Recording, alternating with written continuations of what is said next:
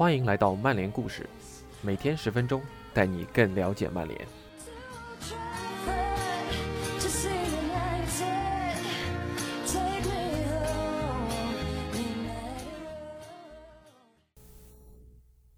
今天的曼联故事是本周南美主题周的第四个故事。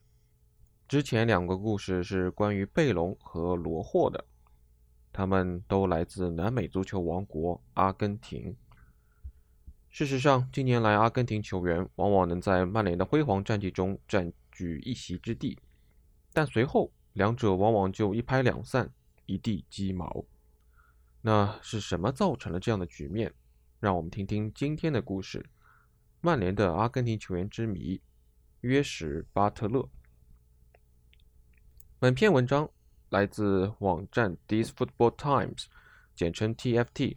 翻成中文大概叫做“足坛往事”吧，是我最近发现的一个很不错的网站，有着和足球有关的各种有趣故事。以后我会经常和大家分享这个网站上的故事。那下面开始我们今天的故事。特维斯扮出他常做的鬼脸，怒视着老特拉福德南看台的行政包厢，把双手放在耳后，那里像往常一样坐着曼联的高层。尤其是首席执行官大卫·吉尔。就在几分钟前，特维斯在对阵曼城的比赛中打入了一粒漂亮的制胜球。他在禁区边缘晃过倒霉的理查德·邓恩，射门击中了立柱，攻破了乔哈特的十指关。这粒进球让曼联离英超三连冠更进一步。利物浦在曼联的身后穷追不舍。福格森爵士的球队不容有失。进球后，老特拉福德成为了欢乐的海洋，但特维斯的庆祝动作却完全是出于愤怒。这种对俱乐部高层耸起耳朵的手势，将会给曼彻斯特欢乐的一天蒙上阴影。即便后来这被特维斯徒劳地说成是针对那些质疑自己进球记录的记者们。赛季还剩三场比赛。二零零八至零九赛季的英超冠军近在咫尺，但周一早上，报纸的编辑们将注意力转移到了特维斯这次鲁莽的行为上。那天下午，曼联与阿根廷球员之间的动荡关系在这次缩影中得到了很好的体现。曼联发生这样的事情不是第一次，也不会是最后一次。这是一个奇怪的谜题。最成功的足球俱乐部之一曼联和最成功的足球王国之一阿根廷，他们之间的结合本应是天作之合。二零零零年之前，曼联从未屈尊钻研过南美足球市场上的那些天才球员们。纵观球队的历史，曼联的成功是建立在本土人才的基础上，从巴斯比宝贝到著名的九二班。英国和爱尔兰球员一直都是俱乐部的中坚力量。一九九二年，随着英超联赛的横空出世，英格兰足球开始在海外寻找未来之星。曼联往往不会走得太远。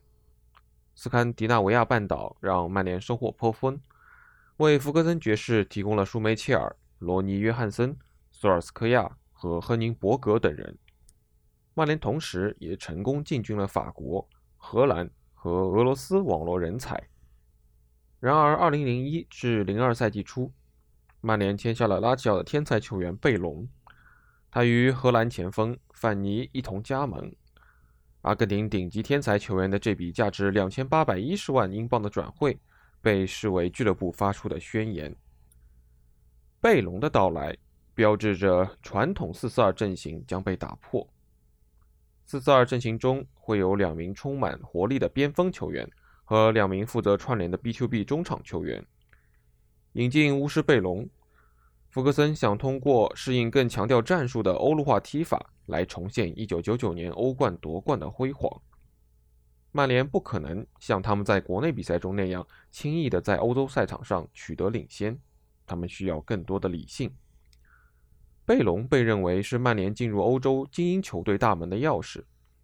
尽管曼联是一家大俱乐部，但在福格森的领导下，他们在欧洲的战绩时而辉煌，时而平庸，起伏不定。然而签下贝隆后，红魔突然拥有了一名令整个欧洲大陆垂涎的球员，这是一个在意甲建立了巨大声誉的球员。意甲曾在二十世纪九十年代称霸，贝隆的到来有望把英超冠军提升到一个更高的层次。尽管贝隆在曼联的开局不错，但他在英格兰的剩余时间却很不稳定。他的天赋毋庸置疑，无论是他的视野、他的空间意识、他的灵巧触球，还是他连续传球的能力，都令人叹为观止。但加里内维尔后来谈到了对阿根廷人的使用问题，或者说他缺乏的东西。在接受《泰晤士报》采访时，内维尔表示。有些超级巨星来到这里却无法忍受。我想到了贝隆，尽管贝隆是一个伟大的小伙子，一个令人难以置信的球员，但他并不知道成为一名曼联球员意味着什么。他不知道俱乐部的感受，也无法控制自己的步伐。球迷们想看的不是那些转身或者外脚背的传球，他们想要的是血脉奔张的激情，把球给舒梅切尔或者吉格斯，进攻，进攻，再进攻。后来的几年里，随着足球战术的演变和瓜迪奥拉治下快速短传的兴起，有一种观点认为，贝隆和他在曼联时的周围环境是不协调的。他是现代足球与古典足球的冲撞，而古典足球取得了胜利。看到自己有机会在已经拥有斯科尔斯和基恩的中场占据一席之地的尼基巴特，热情洋溢地赞扬了贝隆，但他同样为自己认为。贝隆缺乏适应球队的意愿而感到惋惜。贝隆是我见过最好的球员，除了坎通纳。训练中，我从未见过有人这样提过。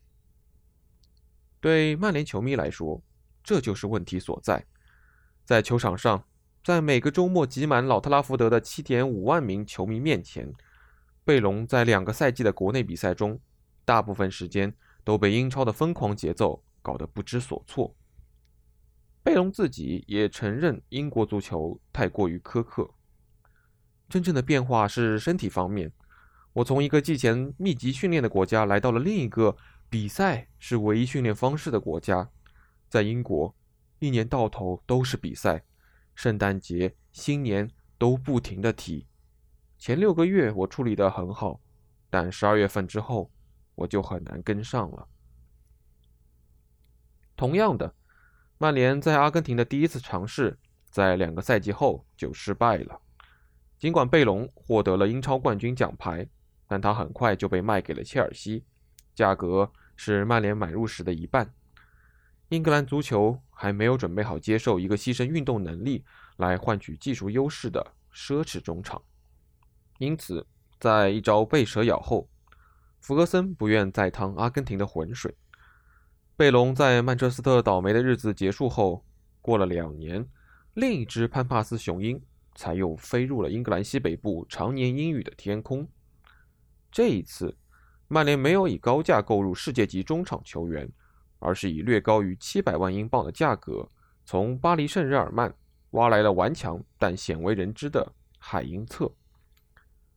和他的前任一样，海因策刚到英国时英语水平很低。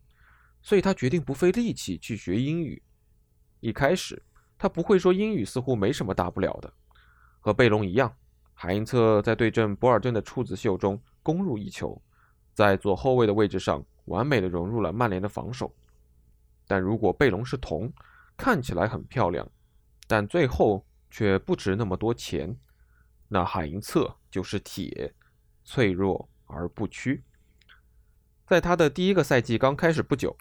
阿根廷，阿根廷的呐喊开始在老特拉福德响起，这通常是对这名红魔星员暴力行为的应援。赛季结束时，他被马特巴斯比爵士评为年度最佳球员，这要归功于他典型的不妥协表现。这体现了英国足球的热血激情。福克森爵士和队长基恩都对阿根廷人有不同的看法，前者形容其冷酷无情。甚至连自己的奶奶都踢，而后者则用典型的方式简洁的总结：他是一个肮脏的混蛋。对贝隆的欢迎并不热烈，但海因策却成为了曼联重建的中坚力量。两人在球场上的角色截然不同，但在成功之后，争议再次悄然出现。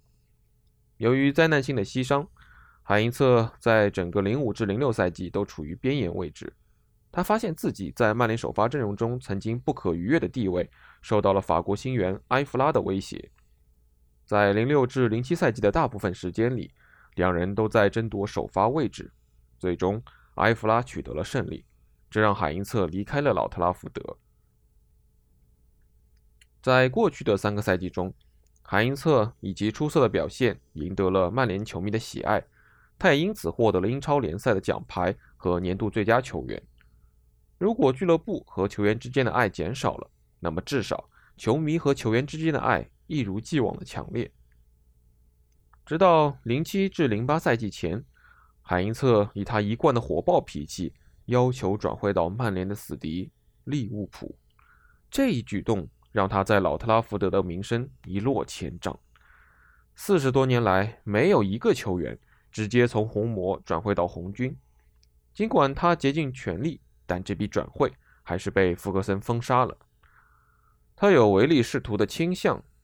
福格森后来在自传中承认，他有唯利是图的倾向，似乎太过宽泛了，以至于阿根廷人甚至试图通过法律手段解除对他转会利物浦的阻碍。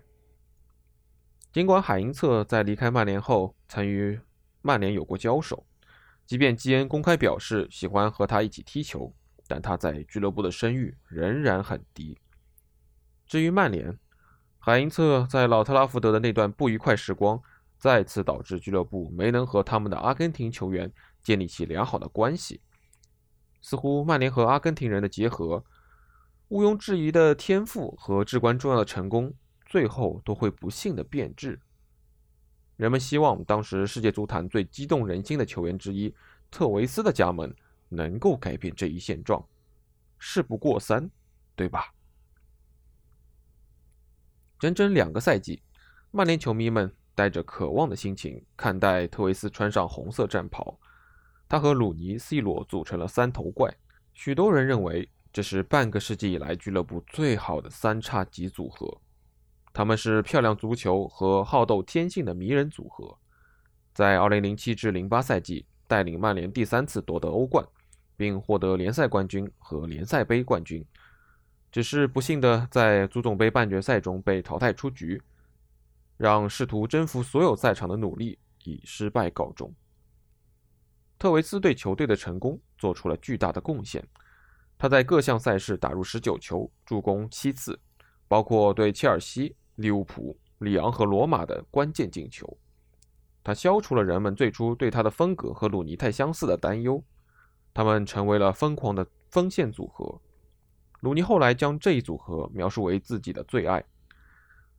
C 罗就像一个泛起层层波浪的阿多尼斯，一个优雅而高效的人体雕塑。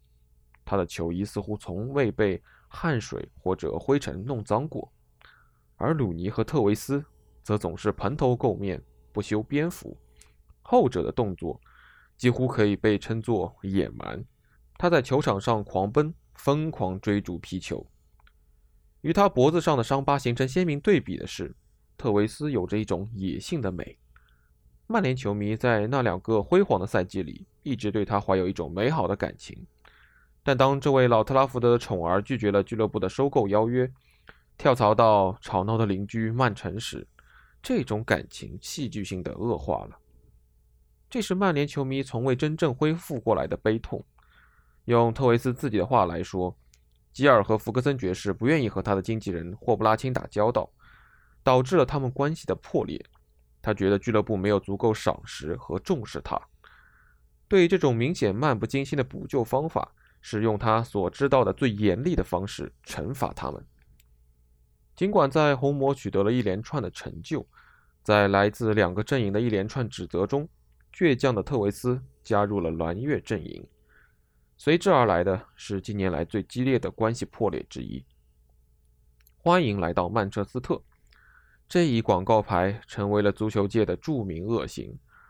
而当特维斯在次年五月跟随曼城夺冠的庆典中高举安西把福爵爷的纸牌时，他无可挽回的忠诚也就此终结了。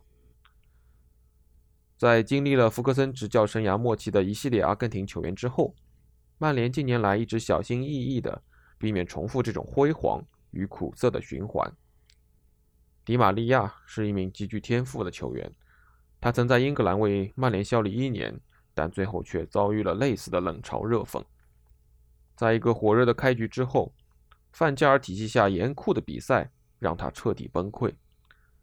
伤病困扰的法尔考将这个赛季形容为噩梦一般，而迪玛利亚给人的印象让他成为曼联本赛季最糟糕的引援。在拒绝登上前往美国参加季前赛的飞机后，他在2015至16赛季前又被卖给了巴黎圣日耳曼。从那以后的几年里，这名边锋。毫不掩饰自己在英格兰的感受。在巴黎圣日耳曼的欧冠首回合比赛中，他在老特拉福德球场上的表现回敬了球迷们的嘘声。在非门将的球员中，只有从里斯本竞技签下的罗霍能够在俱乐部待上三年以上，这已经是阿根廷人在曼联待的最长的记录。但他并非没有争议。在北美季前巡回赛期间。罗霍因护照问题未能及时报到而被处以十四万英镑的罚款。在他完成自己期待已久的租借回归拉普拉塔大学生队之前，事实证明，罗霍更多的是帮倒忙而不是帮忙。目前，替补门将罗梅罗是唯一一个在老特拉福德度过平淡无奇职业生涯的阿根廷人。也许这就是曼联。与两届世界杯冠军球队球员关系的症结所在。与其他球员相比，阿根廷人多年来与欧洲俱乐部关系融洽，并得到了他们所需要的崇拜。那不勒斯尊崇马拉多纳，佛罗伦萨崇拜巴蒂斯图塔，曼城仍然对阿奎罗着迷。阿根廷人做事从不半途而废。但曼联为什么和阿根廷球员总是不能深深地爱上彼此呢？原因各不相同。无论是贝隆不理解成为曼联球员的意义，还是特维斯没有得到他认为自己应得的保证，曼联和阿根廷人就像水中的一根电线。一开始会有一阵强烈的兴奋，但到最后，每个人都会受伤。尽管如此，考虑到阿根廷球员给这家伟大俱乐部带来的令人着迷的辉煌时刻，曼联球迷将永远准备好。再次受伤。以上就是今天的曼联故事，感谢您的收听，我们下周再见。